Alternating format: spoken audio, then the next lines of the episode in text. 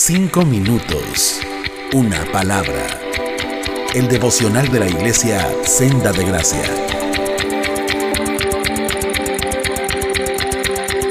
Buenos días hermanos. Les habla José Carlos Guzmán. Gracia y paz a todos.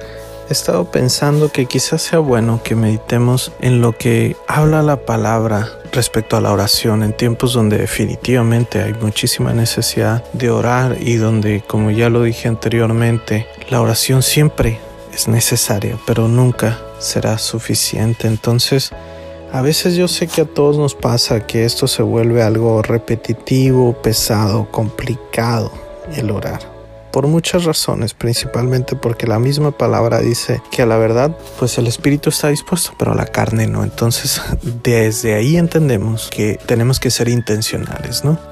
Yo los invito a meditar conmigo en Mateo 6. Hoy vamos a meditar desde el versículo 5 hasta el versículo 8 respecto a este tema de la oración y si Dios lo permite, después vamos a estar meditando en lo que viene siendo el Padre nuestro, palabras de Jesús. Yo voy a utilizar la nueva traducción viviente para utilizar un lenguaje más comprensible y empezamos a leer. Dice así, cuando ores, no hagas como los hipócritas, a quienes les encanta orar en público, en las esquinas de las calles y en las sinagogas, donde todos pueden verlos. Les digo la verdad, no recibirán otra recompensa más que esa. Pero tú, cuando ores, apártate a solas. Cierra la puerta detrás de ti y ora a tu Padre en privado. Entonces tu Padre, quien todo lo ve, te recompensará. Cuando ores, no parlotes de manera interminable como hacen los seguidores de otras religiones. Piensan que sus oraciones recibirán respuesta solo por repetir las mismas palabras una y otra vez. No seas como ellos, porque tu Padre sabe exactamente lo que necesitas, incluso antes de que se lo pidas.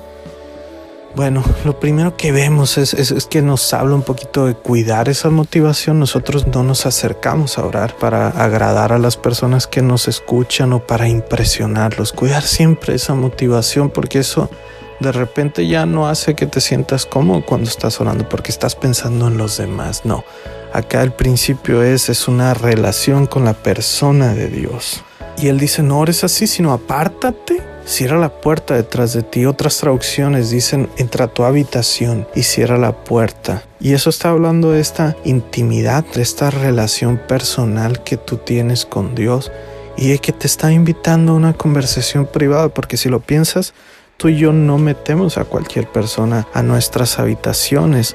Entonces el principio que nos está dando es eso, que realmente tenemos una relación personal con Dios. Es un momento muy íntimo, muy personal, cuando tú te estás acercando a Dios para derramar tu corazón. Y así como tú hablas quizás con tu papá, con tu mamá en tu habitación y derramas tu corazón, lloras, te expresas, no hay máscaras, vaya, ¿no? Porque en tu habitación no tiene que haber máscaras, no estás ocultando nada y más adelante vemos que nos dice que nuestro Padre lo sabe todo, incluso antes de que tú se lo pienses. Entonces no tendría ningún caso, absolutamente ningún caso, que nosotros llegáramos con esta intención de aparentar algo o tener como una máscara frente a la oración, sino para nada, tener esa plena confianza. Entonces, lo primero lo que te animo es esto, trabajemos en esa parte, en la motivación y también en recordarnos que nuestro Padre tiene un trato íntimo y personal con nosotros y que sería absurdo que nos acercáramos con una máscara a Él que todo lo conoce. Y en las siguientes meditaciones seguiremos en más principios que nos da la palabra al respecto de la oración. Espero esta haya sido de bendición y que tengas un buen día. Cinco minutos. Una palabra. El devocional de la iglesia Senda de Gracia.